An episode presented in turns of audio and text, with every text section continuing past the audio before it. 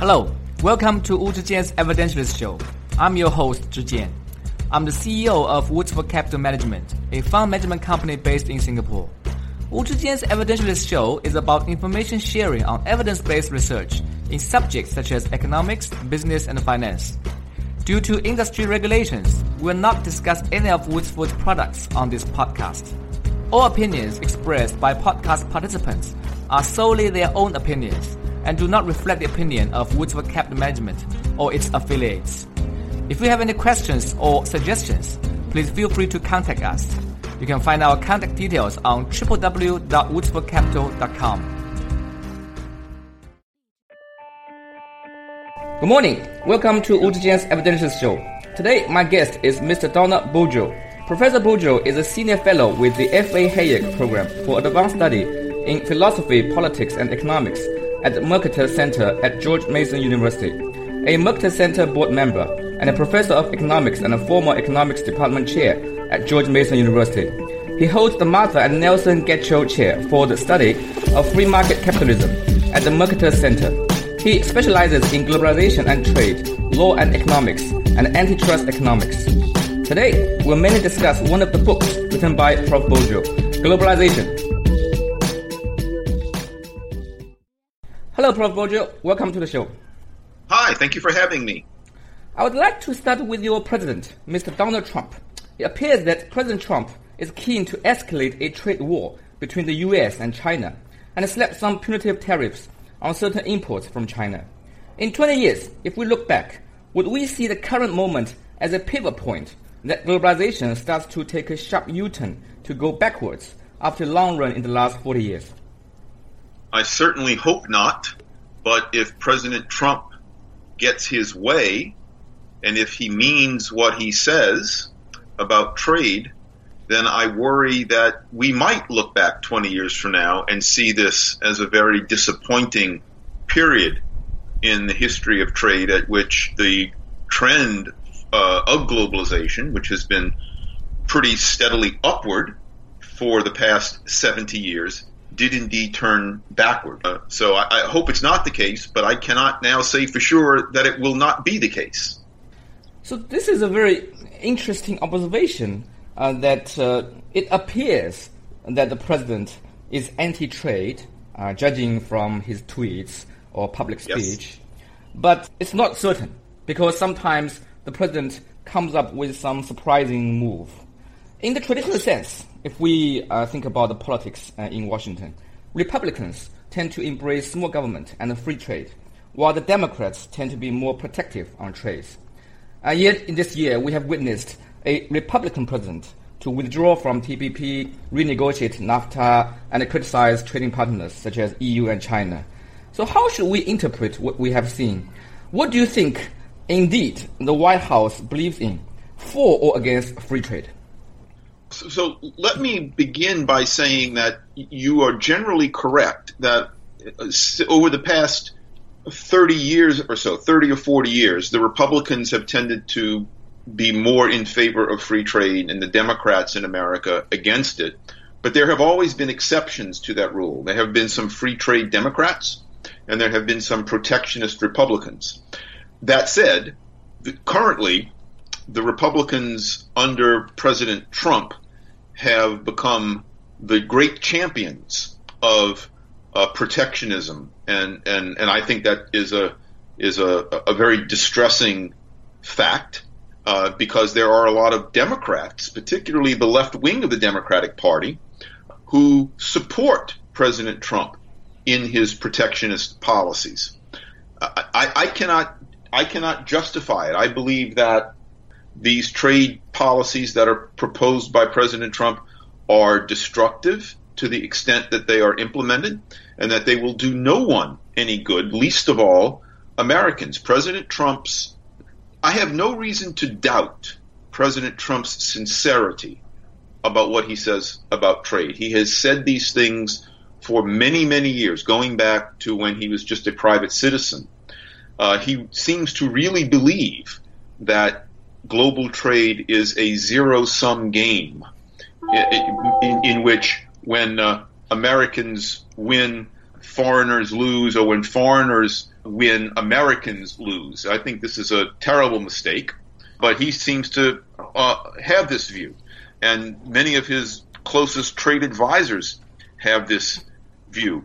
It's economically totally mistaken, but economically, politically, that view seems to be very popular now in the United States.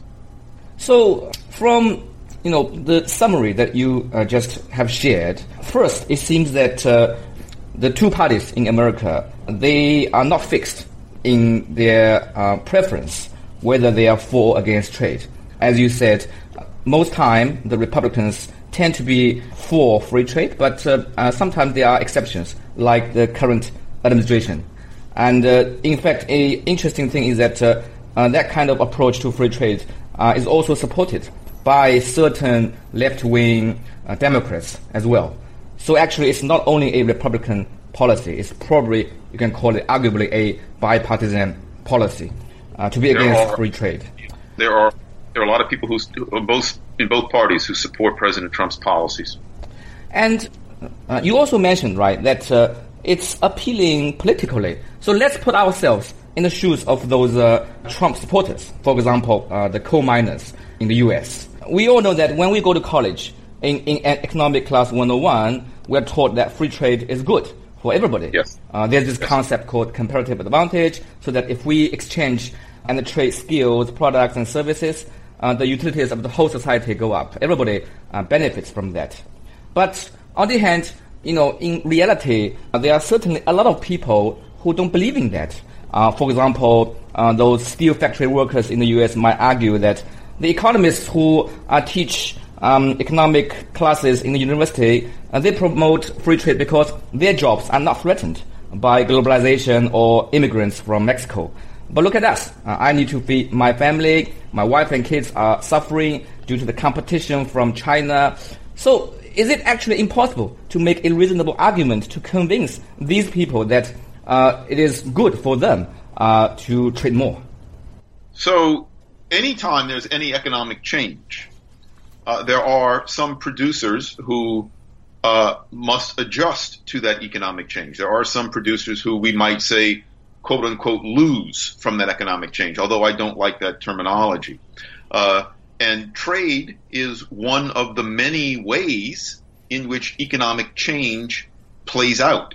So when Americans, for example, buy more steel made in China or in Brazil, then there are some steel workers in America who, who lose jobs. But there are also other Americans who gain jobs. There are other Americans whose wages rise. Many American consumers pay lower prices for goods made with steel. And so, what the economist points out is not that the economist never says that no one loses a job. The economist says that it is a mistake to focus only on those who lose jobs, because by focusing only on those who lose jobs, you lose sight of those people in the domestic economy who gain jobs. And to put it differently, the economist says if you Im- raise tariffs or use other import restrictions to protect the jobs of some domestic workers from imports, you inevitably destroy the jobs of other Americans who would serve export markets or whose jobs are otherwise supported by the freer trade. In other words, the, the, there is no such thing as a, uh, uh, a, a, a, job that is protected for free. To protect the steel workers' jobs means that some other worker is put out of a job. And so uh, it's irrelevant, frankly, that the economist has a secure job. Um, that the, uh, the, the relevance of an argument, or the merit of an argument, should be judged by its logic and by its adherence to the facts. And the and so the economist again is merely pointing out, at least, that that it, it's a mistake to focus only on those workers whose jobs are affected by the imports. There are other groups of workers whose jobs are also affected, workers who gain jobs. And so it isn't the case. It isn't the case that that uh, the economist justifies trade because the economist says, oh, well, consumers gain, but workers lose. The economist says consumers gain from freer trade, but but also there are some workers who gain, and those workers mean just as much. They are just as relevant. They are just as ethically valued as are the workers who, who lose their jobs from trade. And let me make one other point. The economist also says that there is nothing particularly unique about trade in destroying jobs. And so anytime there is an economic change, some workers lose jobs and other workers gain jobs. There's no reason to focus on international trade as a unique source of job destruction. It's not a unique source of job destruction. A couple of months ago, I had a piece in the New York Times in which I reported some data on American job churn, and it, it, it turns out that that every month in America, over the past 10 years or so on average, every month in America, there are about uh, uh, uh, 1.7 or 1.8 million jobs that are destroyed every month. And there are also jobs that are created, roughly that amount every month. And the number of jobs in America destroyed by trade uh, is a tiny fraction of this total number of jobs that are destroyed by the many, many economic changes that that that destroy jobs. And so uh, there's nothing unique about international trade, but because it's easy to demonize foreigners, uh, politicians uh, do that because it gets them uh, votes from economically uninformed citizens who don't understand the case for free trade and who are easily frightened by false claims that foreigners are somehow taking over our economy and foreigners are somehow destroying our jobs and reducing our standard of living. It's just not true. So let me go through um, the logic for the benefit of our audience um, mm-hmm. very quickly, also to better understand uh, myself. So logic here is that uh, international trade among a lot of things, such as technological change, innovation, etc., would uh, lead to economic change that would create and destroy jobs. Like you said, uh, every month there are millions of jobs being created and destroyed uh, yes. due to a lot of factors, uh, including them. Uh, international trade is just one of the factors. Um, obviously, those who lose out in the change, they must be very unhappy, uh, frustrated, and uh, they would find people to blame, and they would voice their concern to the political leaders uh, by telling uh, their um, local representative, look at me, you know, I've lost my job, I'm, unemployed for X years, um, I can't survive. And therefore, the politicians tend to be influenced more by the loser group um, than the so-called winner group, and tend to um, implement certain changes that are the easy targets, such as the foreigners. After all, the foreigners don't have a vote, and uh, if you punch them probably the consequence uh, is limited compared to yeah. other things you can do within your country. That's right. Chi- Chinese Chinese uh, workers and Chinese consumers don't vote in American elections, and so American politicians don't much care for them. You care about what what, what they think.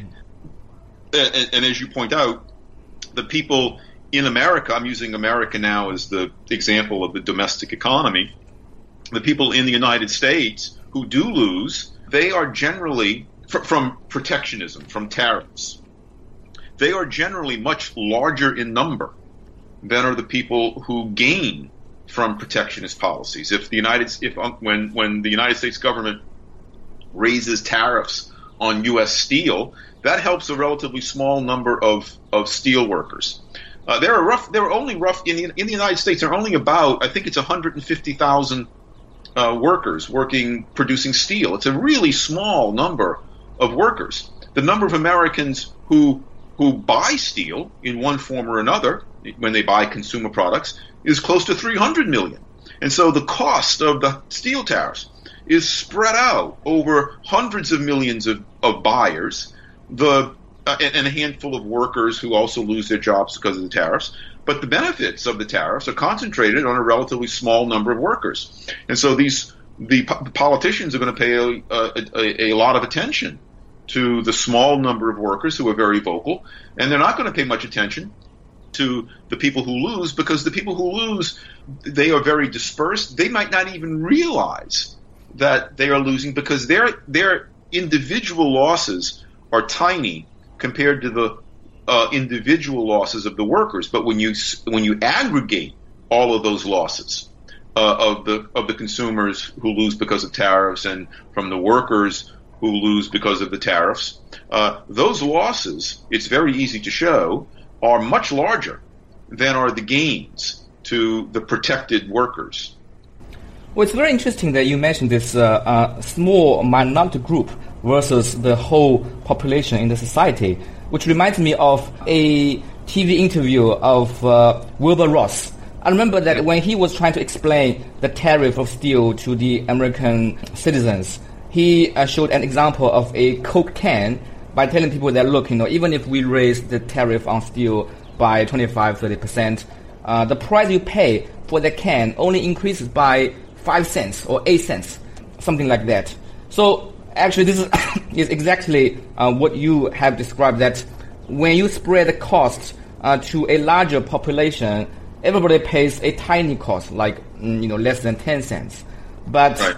if you aggregate them together, it probably would be a much larger number compared to the benefit you save for those 150,000 workers.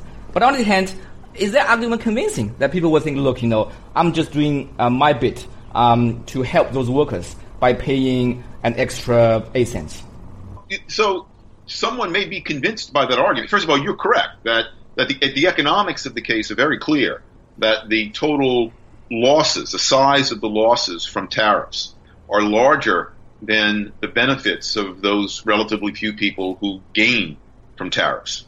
But you're, you're correct. There are, there are lots of citizens who may think, oh, well, I don't mind paying an extra 10 cents to buy a can of, of Coca Cola uh, or an extra $10 to buy a lawnmower uh, if it's going to protect jobs in the steel industry.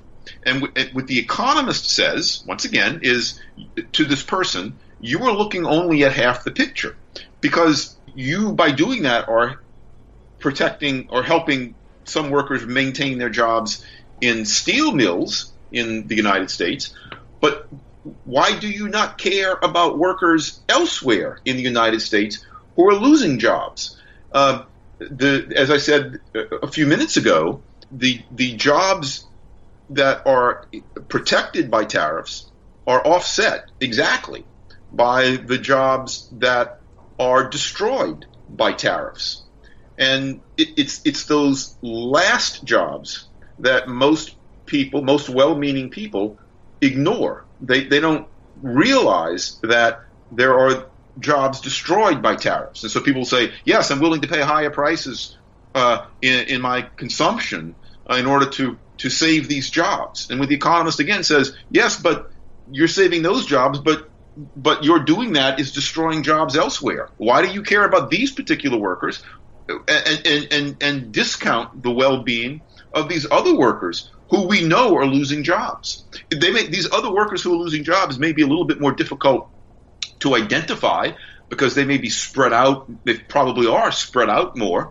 but we know that they're real. You can't you can't tran- you can't artificially transfer resources to one industry, say the steel industry, without taking those resources from other industries. And when those resources are taken from other industries, there are less, there are fewer jobs in those other industries. Uh, yes, there are more jobs in the steel industry, but there are fewer jobs in the other industry.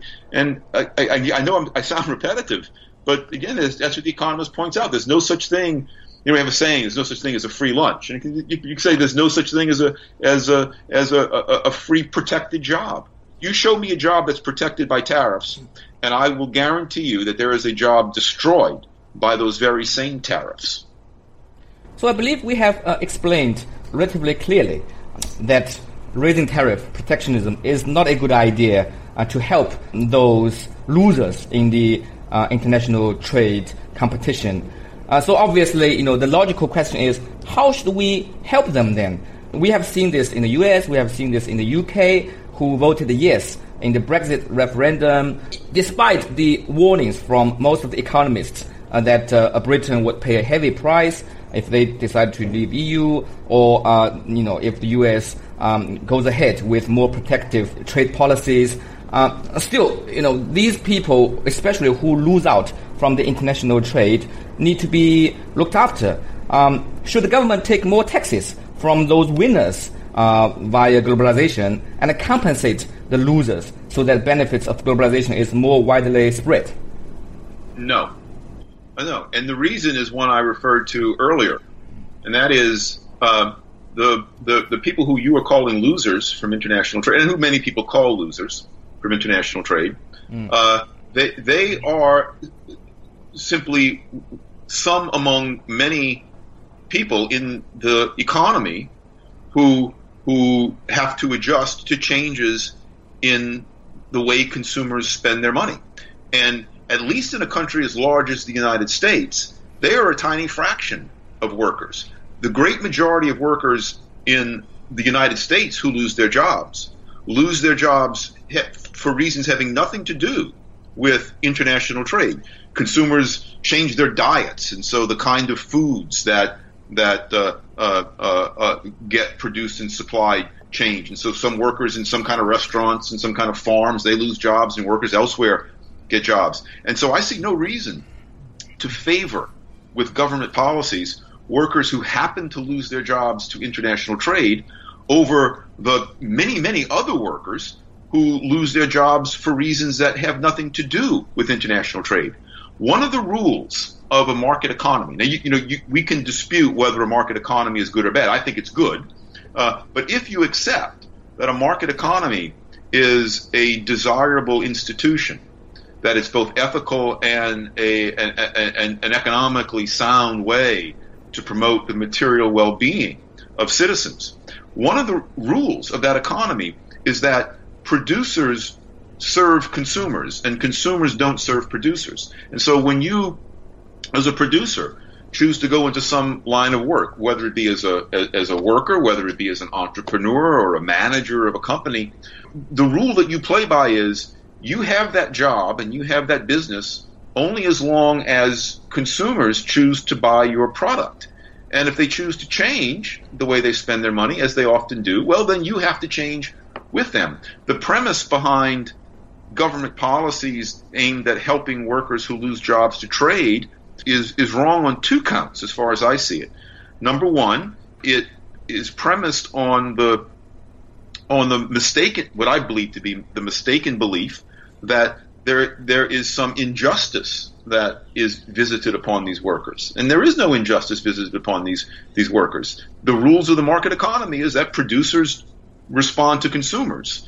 Uh, and the second uh, false uh, basis upon which that policy is premised is the one I mentioned earlier, and that is there's it, it's false to believe that workers who lose their jobs to imports are losers in ways that m- many other workers who lose their jobs for reasons having nothing to do with imports are, are, are losers. A- a- a worker loses a job, ma- it matters not why, whether it's because consumers are now buying more imports or whether it's because um, uh, consumers have just changed their, their preferences or, or, or demographics have changed.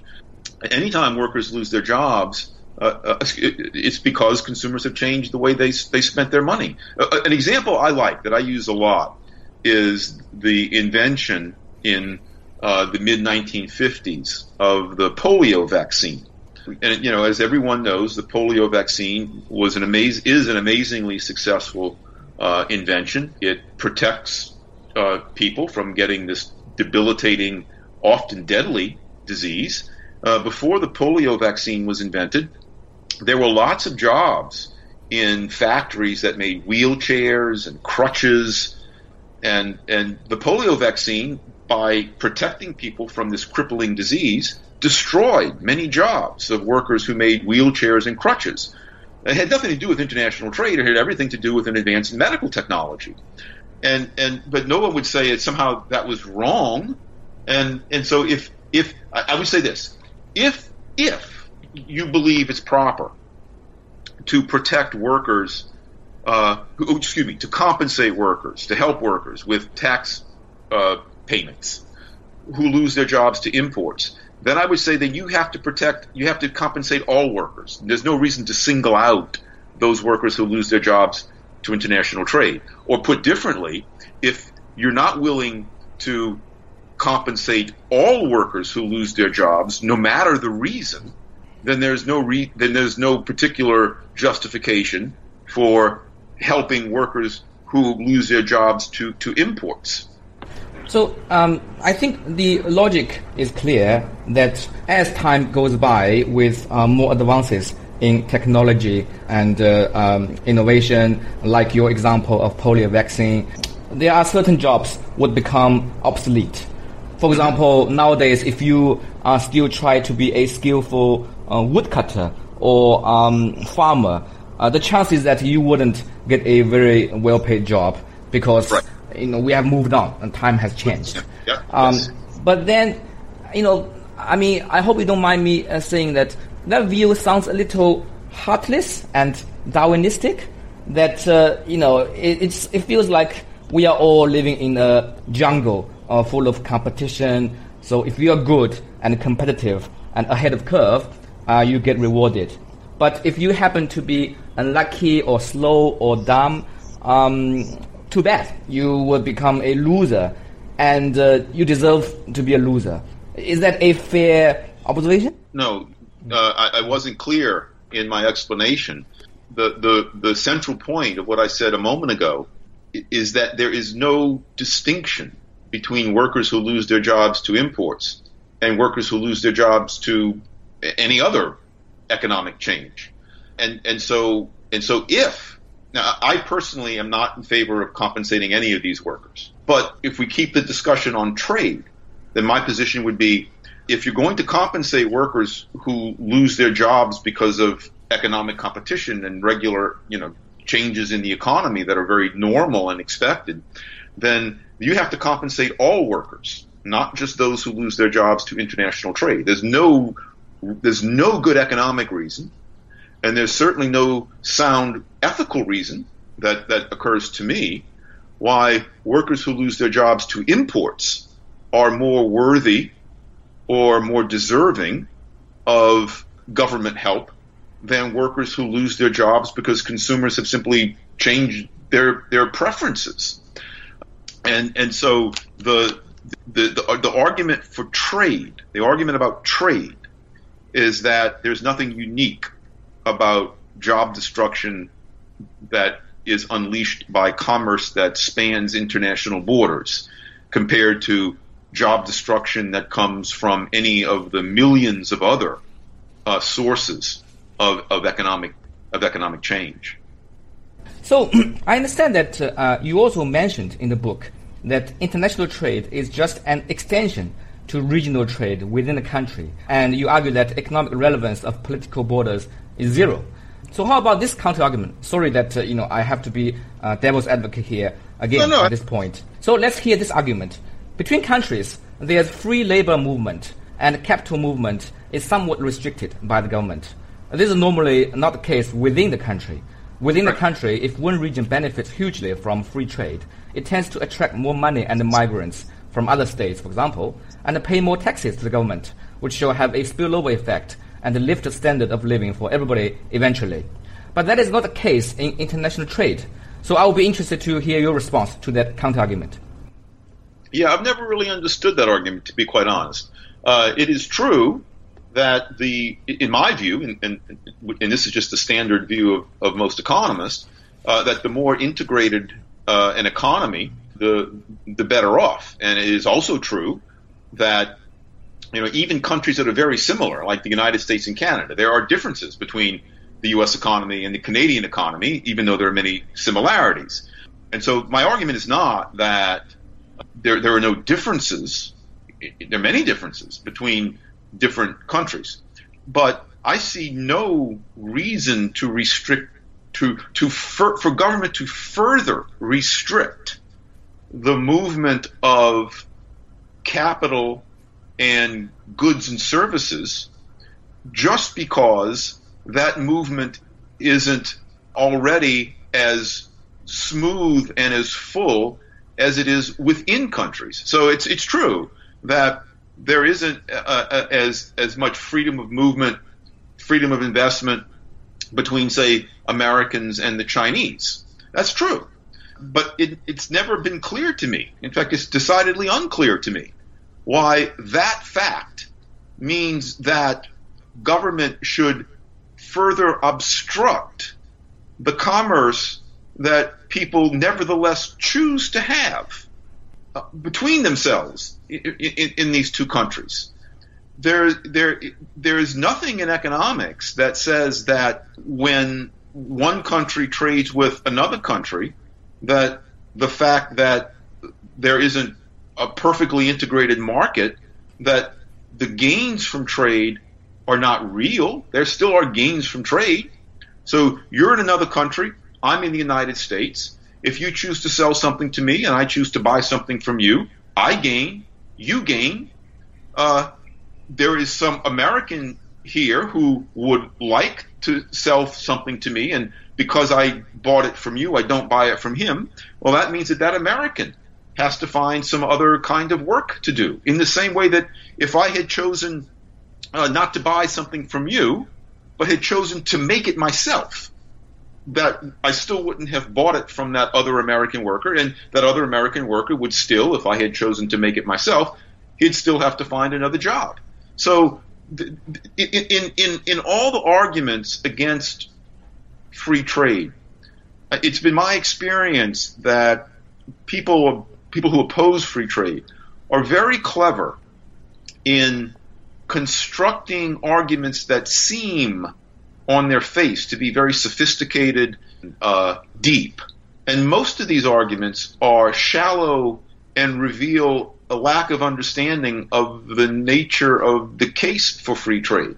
The case for free trade does not depend upon the absence of, of capital movements across borders. It does not depend upon the perfect flexibility of capital movements across borders. It does not depend uh, upon uh, labor standards in both countries being the same, on pollution standards in both countries being the same. It depends on none of those things, although opponents of free trade will often say that the case for free trade does, and people who don't know any better uh, see, often fall. They, they, they, they, fall for these arguments. They, they take these arguments as valid, but they're not valid.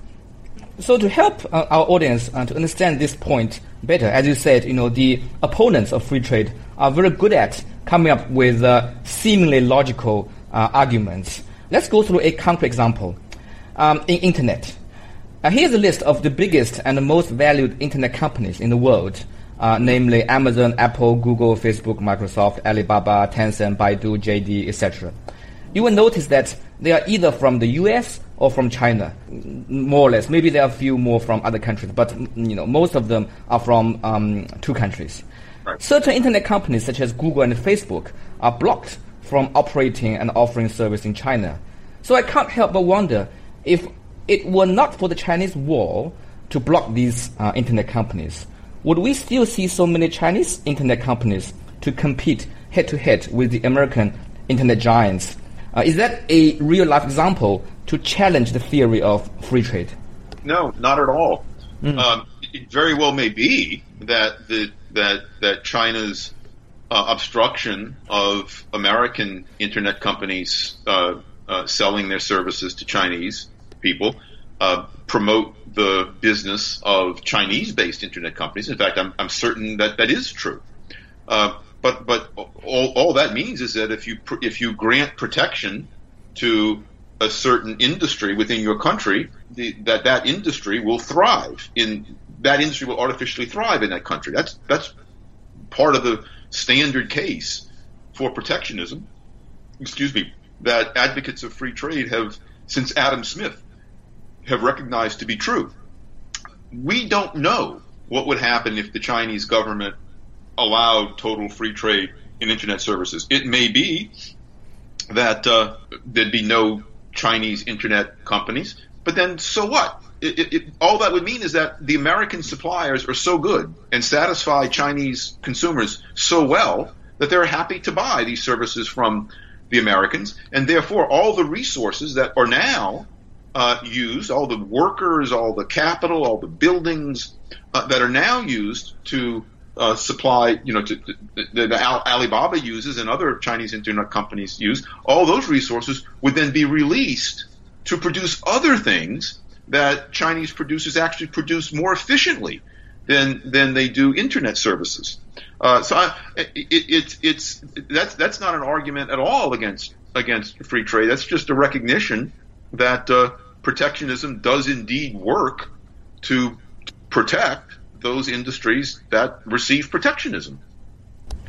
So this also uh, brings another interesting question that in a international community, uh, when you trade with your trading partners, let's say China um, versus US or China versus uh, EU, should you adapt your trading policy based on what the other party does? So I'm thinking, for example, if the other country uh, chooses to open its border and promote free trade, does it mean that uh, you should uh, follow and do the same?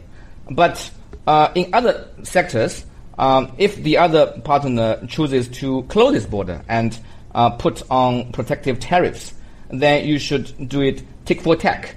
Um, I'm thinking, you know, even in the case of United States, which is arguably one of the uh, most open economies in the world, uh, though that might change in the next 10 years, um, there are certain industries that uh, are, are very open uh, and uh, full of sort of free trade spirit. Let's say, for example, financial service, um, internet, etc. But there are also other sectors that uh, feel like uh, 200 years ago, such as agriculture uh, sector and meat producers, uh, who receive huge subsidies from the government. So, how should we interpret and understand the logic and the meaning of uh, so big contrast between you know the mentality that you uh, guys Americans are uh, promoting uh, free trade in certain sectors, but are so protective in others? And what should be the rational response to that? So, when to the extent that we Americans, and we do, as you rightly point out, we we are hypocritical in a lot of ways. We we claim to be open and fair, and yet we do grant special privileges to a number of politically powerful producer groups. To the extent that we do that, those producer groups in America uh, thrive artificially, but that those subsidies, that protection, makes us as Americans, on the whole, less wealthy than we would otherwise be. It damages our economy on the whole. It doesn't help our economy. And uh, uh, so, so that's bad for us. And so, for foreign countries, for non-American countries, to say, "Oh, America is uh, uh, giving artificial protection to its sugar industry, as we do, for example. Uh, so we're going to do the same thing. We're going to grant artificial protection to our sugar industry. I would say that's really dumb of you, because the, the, what, what we Americans are doing to ourselves in that case is we're we're we're making most Americans more poor, less rich, in order to make a ha- small handful of Americans artificially better off.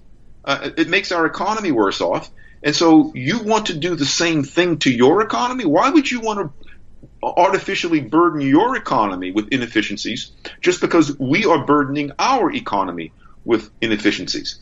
I take the traditional uh, standard uh, economic case for for free trade, uh, the, the, case that most economists take, and that is I am a unilateral free trader. I do not, in my ideal world, all countries would be completely open. We would have one giant global market with absolutely no trade restrictions one way or the other in anywhere. That's not the world we live in. Uh, governments, being what they are, uh, are are responsive to special interest producer groups uh, at home, and so they grant those producer groups protection. They grant them uh, subsidies. All of this is bad, but the main costs of those subsidies, the main costs of those tariffs that protect that protect those producer groups are borne by the people of those countries. It makes the people of those countries more poor. And so the economist says the proper policy is no matter what other countries do, the proper policy, if, if you if to the extent that you're interested in maximizing the economic well-being of your own country, uh, is a policy of unilateral free trade. Don't don't pay, don't care what other countries do. Follow a policy of free trade, regardless of whether other countries are harming themselves with protectionism uh, or, or not.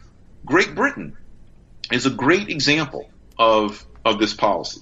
From the mid 19th century until the early 20th century, Great Britain largely had a policy of unilateral free trade, and it it it, it was a period of great economic growth in Great Britain. Hong Kong, famously, uh, uh, remains, I, I, think, but certainly from from most of the last half of the 20th century, Hong Kong had a policy of unilateral free trade. Uh, and Hong Kong didn't get rich because of its natural resources. It got rich because it had it has a deep water port, and there were very few restrictions on uh, the people of Hong Kong uh, buying goods and services from around the world from whoever wanted to sell to them. Uh, and the the idea of restricting your own trade because some other countries are doing the same is very much like saying uh, I am going to I'm going to uh, afflict myself with a disease because my neighbor is inflicting himself with a disease, and I'll only stop inflicting myself with a disease uh, if my neighbor stops inflicting himself with a disease. You might you might say, look, I would, I hope, I wish my neighbor wouldn't wouldn't subject himself to this disease. I wish my neighbor would stop taking this poison. Uh, but if my neighbor remains so stupid as to ingest this poison, uh, I, I'm, I'm not going to do it to myself. I still want to remain healthy. And the way for me to remain healthy is not to drink that poison, not to inflict myself with that disease. And, and so the, the best policy, beyond doubt, in my view, without question, the best policy for each government to follow is one of unilateral free trade. I understand that politically, uh, that is not a policy that most governments are prone to follow, but we have historical evidence that that policy works. And everything in economic theory, everything in the basic economics of trade, uh, indicate that a policy of unilateral free trade is by far the the, the best rule to follow. And how about uh, this counter argument? Again, sorry, I, I come up with another. Uh, oh, please, you know, please. Small and quick argument. I've heard um, them all. Um, okay, great. Uh, I'm sure. Yeah, it's not new to you. Um, think about some industries that are uh, at its infant stage. Uh, mm-hmm. For example, car industry in Japan uh, 50 years ago. When your industry is weak and quite young, it's probably better for you to protect them a bit like a baby uh, learning to walk.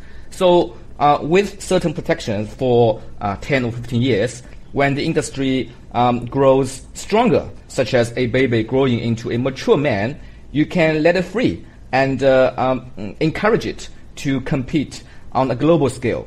You know that might be one of the uh, success factors behind those uh, big brands of Japanese car makers such as Honda and Toyota. Um, is that argument sound to you? No, this is called, as you rightly call it, this is the infant industry argument. Its most famous proponent was a German economist in the mid 19th century called Frederick List, but it's been around for a long time. It was around. Adam Smith addressed the argument. There are lots of things wrong with it. The, the most fundamental problem with that argument is it, the, the analogy is mistaken. An industry is not an infant.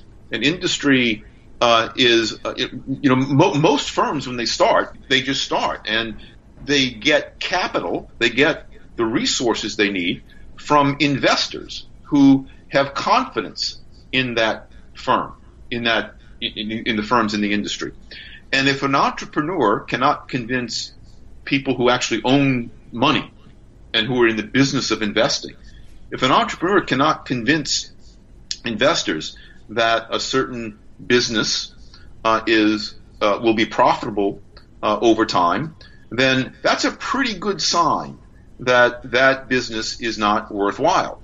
And so we have to ask, why would we suppose that politicians who are spending other people's money to protect that industry, why would we suppose that politicians are have better knowledge than do investors, people whose livelihoods depend upon them making wise investments that pay off in the future.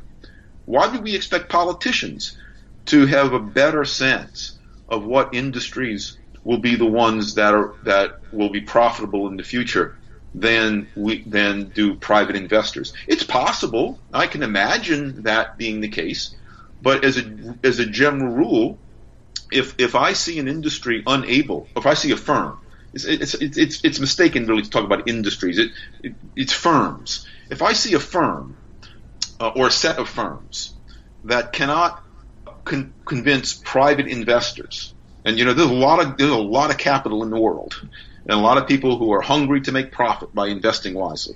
If I see a private firm unable to persuade private investors to support it well enough to get started and to and to operate for a long enough time to see if it in fact can op, can can operate on its own, then my presumption is that that firm probably doesn't have a good business plan. That firm probably is not serving a market that is profitable enough to justify pouring all those resources in. And so if that firm then has to go to the government and, and, and basically say, oh, look, these private investors didn't want to support me. Why don't you support me? Then I ask, well, what, what expertise do elected politicians have? What expertise do appointed politicians have? What expertise do any of these bureaucrats have uh, to uh, determine that this firm is worthwhile, given especially that all the people whose business it is to make such assessments, investors, people who operate in the capital market, have determined that the firm is not worthwhile. And so if a firm, let me re- rephrase it in a somewhat different way. If a firm uh, is promising enough, then as, as a rule, as a general rule, there are mistakes made all the time, of course. But as a general rule, if a firm is promising enough, that firm will be able to find sufficient financing on private capital markets, and you don't need the government to help it. If the firm is not able to find sufficient financing on private capital markets, then that's a really good sign, a, really strong piece of evidence that that firm should not be in existence. And what if um, one government or you know one of the trading partners government they intentionally uh, support and give a lifeline to a failing industry. So I'm thinking of an example uh, in the steel industry. I can sort of understand one argument from the America's perspective, which is, in fact, you know, even in China, a lot of these steel companies they don't make money. Uh, they are in the red, but mm, the Chinese government mm, support and uh, almost give a uh, unlimited amount of financial resource to these state-owned uh, enterprises because they have another very important goal to um, keep the workers, millions of workers, employed.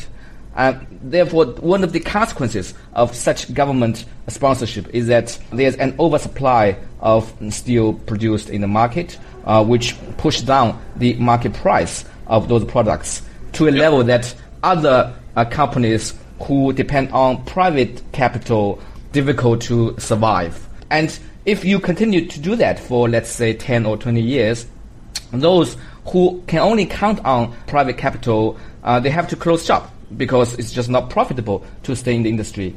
And then maybe, uh, you know, the Chinese companies or Korean companies who are sponsored by the government, they become bigger, or they maybe, you know, they don't have a financial goal. They just want to employ people. So in that kind of uh, industry, the so-called market determinist to see, you know, whether uh, you should keep the company based on a private capital investment is less valid because here you have some very strong and uh, resourceful player uh, who continue to support uh, some company, companies who would have died in a free market competition.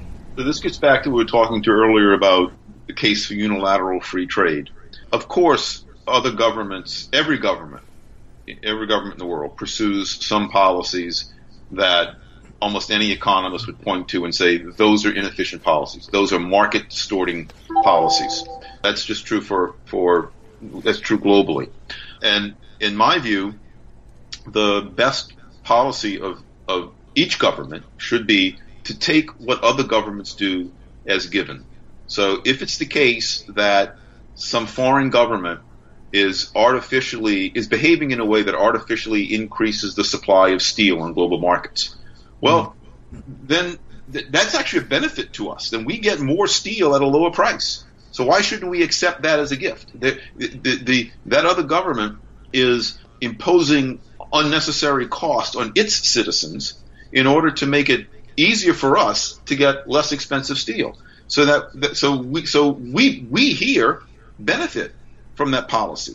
And, but also keep this in mind: that other government, in doing that, by artificially protecting whatever industries that it protects, it necessarily artificially reduces the size and diminishes the competitiveness of other industries in that country.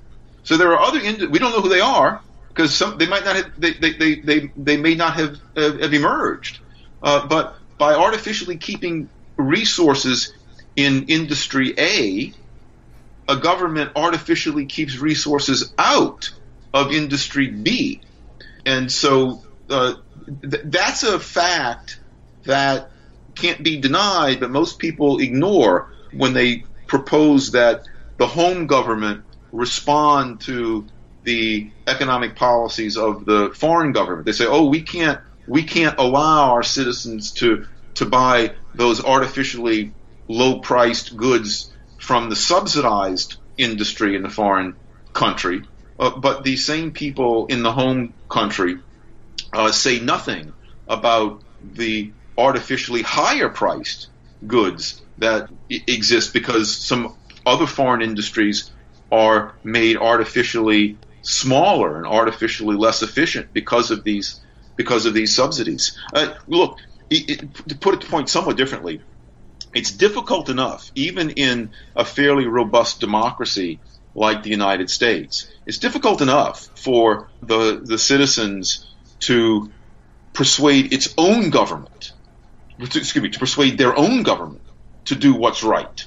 It's, it's legions more difficult for the citizens of a country to act in a certain way to persuade other governments to do what's right.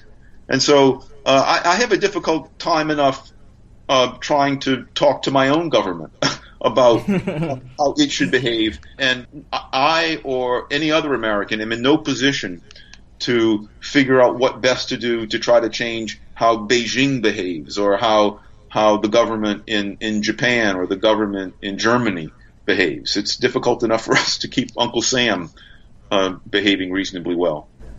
I know that we are running out of time, so um, let's go through uh, another very interesting question. Lastly, so I'm thinking that you know, if we look at the last uh, 12 months, it appears that China becomes the champion of free trade, while U.S. becomes a symbol of protectionism. That's still mind-boggling to me because all along we have always had the impression that uh, U.S. is the champion of, of, free trade and China was not probably until recently. Mm-hmm. Um, so what shall we learn and interpret this uh, role switch between the two countries? Are they both uh, behaving rationally or to the best interests of its citizens, or is just a norm that we should expect to see that uh, you know whenever it suits the best interest of a country, it can switch between a free trade promoter and a protectionist anytime as needed. I think we have to keep in mind the difference, a distinction between the best interest of the rulers of a country and the mm. best interest of the country itself. And so I, I certainly believe that at any moment in time, the, the, those who are in power in any country set out to do what they believe is in their best interest and not necessarily what is in the best interest of the citizens of the country. And very often those two things differ from each other. Mm. In the case of the United States, as, you know, to get back to the very beginning of our conversation, it is to, to the to, insofar as the Trump administration is and will continue to pursue the protectionist trade policies that it, it boasts that it wants to pursue, then that is emphatically not in the best interest of Americans. It's in the best interest of a tiny handful of Americans, those producers who are protected by those policies. But for Americans as a whole, it's in our, it's against our interest. We will pay a steep price for these destructive trade policies. Uh, fortunately, we're a large country, and so the the effects might not be as noticeable. They certainly would not be as noticeable as as uh, they would be if we were a smaller country, but they will be real. The, the Trump policies are not ones that will benefit Americans as a whole, no matter what Donald Trump or Wilbur Ross say or think. And, and so too in, in every other country. Uh, it, to the extent that China remains protectionist, to the extent that China gives special privileges to certain uh, firms, uh, to the extent that China maintains import barriers against uh, uh, certain imports, that hurts the Chinese people, even if it helps certain Chinese producers. Uh, but to the extent that the Chinese government is indeed liberalizing trade, and I hope they are, mainly for the sake of the Chinese people, to the extent that the Chinese government is making trade more liberal, then that is good for the Chinese people. Again, to, to, to just to repeat the point, uh, the freer is trade, the better off are the individuals in each country that practices free trade. We have a long history of this. It has been studied over and over again in countless different ways using countless different uh, research methods, and the, there are very few conclusions in economics that are as well established in both theory and in history, uh, as, as well as, as empirical studies, as is the proposition that the freer is trade, the the higher is economic growth, and the higher are the living standards of ordinary men and women, ordinary families in that country. It's a very powerful case for free trade. Okay, so last but not least, uh, before you go, Prof. Boudreaux, is there any advice or words of wisdom that you would like to share with our Chinese audience? Wow, that's a big question. Uh, I, I, would like your Chinese audience to know that uh, Americans, at least sensible ones, uh, distinguish the Chinese people from the Chinese government. The two are not the same. The, just as I would hope the Chinese people would think the same about Americans. The American people uh, are not the same thing as the American government. There's some connection, obviously, but Donald Trump is not Donald Boudreaux. That's me. uh, I, my, my, advice, uh, it's not very practical, I suppose, but my advice would be to to support free markets, including free international markets, uh, because over time, the freer your markets, the more secure your private property rights, the more willing will will people be to invest in your in, in, in your country, and the more investment there is in your country, the more innovation there is in your country, the wealthier the Chinese people will be. It's been an incredibly impressive performance over the past 35 or so years watching China go from being one of the poorest places on the globe to being a genuinely impressive uh, uh, uh, example of economic growth. It's not been perfect, of course. And perhaps it's slowing now, but my gosh, the market liberalization that has occurred in China since right after uh, the death of Chairman Mao has been impressive. It's lifted uh, millions of Chinese out of poverty, and that's the thing that every every uh, member of the human race should be grateful for and thankful that that it, it happened. Uh, we in America are are fortunate. We everyone in America alive today has lived in a, a relatively free and prosperous economy. We Americans sometimes take we oftentimes take our prosperity for granted. We don't understand fully ex- uh, why it, it exists, but those of us who who and I perhaps vainly count myself among them, think we do understand why it exists, understand that free trade and free markets are very important.